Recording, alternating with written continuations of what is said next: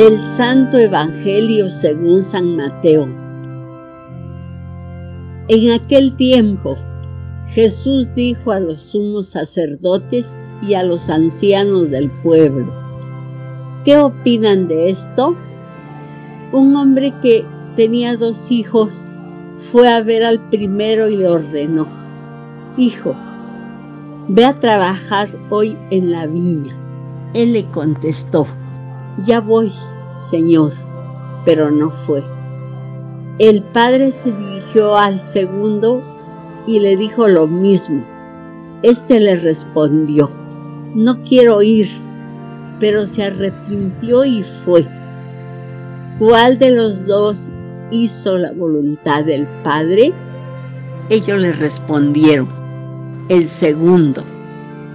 Entonces Jesús les dijo, yo les aseguro que los publicanos y las prostitutas se les han adelantado en el camino del reino de Dios.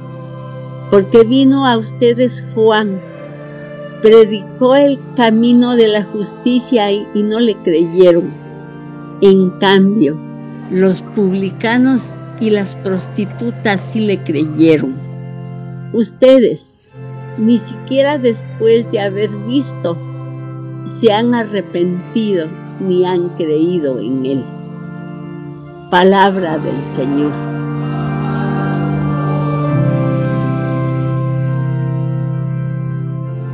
Los sumos sacerdotes y los ancianos del pueblo.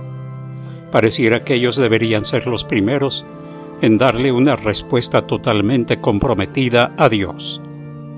Ellos estaban pendientes del cumplimiento de las promesas, pero tal vez se quedaron envueltos en sus reflexiones y, cuando llegó el momento tan esperado, no solo pasó para ellos desapercibido, sino que lo vieron como un rival, más aún como un enemigo que venía a quitarles aquello que les daba prestigio y seguridad. Por eso rechazan a Juan Bautista, para evitar un compromiso con la justicia que viene de Dios. Ellos no quieren prepararle el camino al Señor. Ellos piensan que ya están preparados y que son los puros, que no necesitan conversión. Finalmente para ellos no será la salvación, pues el Señor ha venido a buscar a los descarriados y pecadores, pues los justos no necesitan ya la conversión. Pero ese rechazo de la salvación y su cerrazón a la misma hará que se queden demasiado lejos de ver cumplidas en ellos las promesas divinas.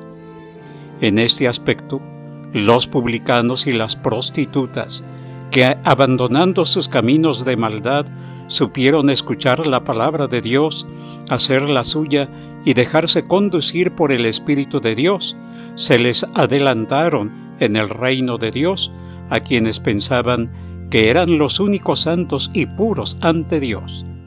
Nos reunimos en esta Eucaristía conscientes de nuestra fragilidad y de nuestros pecados. Sabemos que Dios, siempre dispuesto a perdonarnos, está resuelto a demostrarnos su misericordia. Él ha venido a buscar a los pecadores que, como ovejas descarriadas, vivían lejos de Dios y de la comunión fraterna él nos manifiesta en esta Eucaristía memorial de su misterio pascual, hasta donde ha llegado su amor por nosotros. Por eso nosotros nos hemos de sentir amados inmensamente por Dios. La presencia de Jesús entre nosotros es motivo de gozo para quienes no sabemos pecadores, pero al mismo tiempo es motivo de hacer una, serie de, una seria reflexión acerca de lo que Dios quiere de nosotros que dejados nuestros caminos de maldad, iniciemos una vida de comportamientos a la altura de nuestra dignidad de hijos de Dios. Por eso, aun cuando en otro tiempo hayamos sido rebeldes, ahora seamos santos e irreprensibles por nuestra comunión de vida con Cristo Jesús. Al concluir la celebración de este domingo, regresemos a casa, a nuestro trabajo, a nuestra convivencia social para trabajar por el reino de Dios. No nos quedemos con los brazos cruzados. Dios nos quiere como hijos obedientes a hacer en todo su voluntad para que colaboremos con Él, para que en nuestro tiempo la salvación llegue a todos. Que la Santísima Virgen María interceda por nosotros para que podamos, como ella, estar dispuestos a escuchar la palabra de Dios y a ponerla en práctica. Dios bendiga a todos.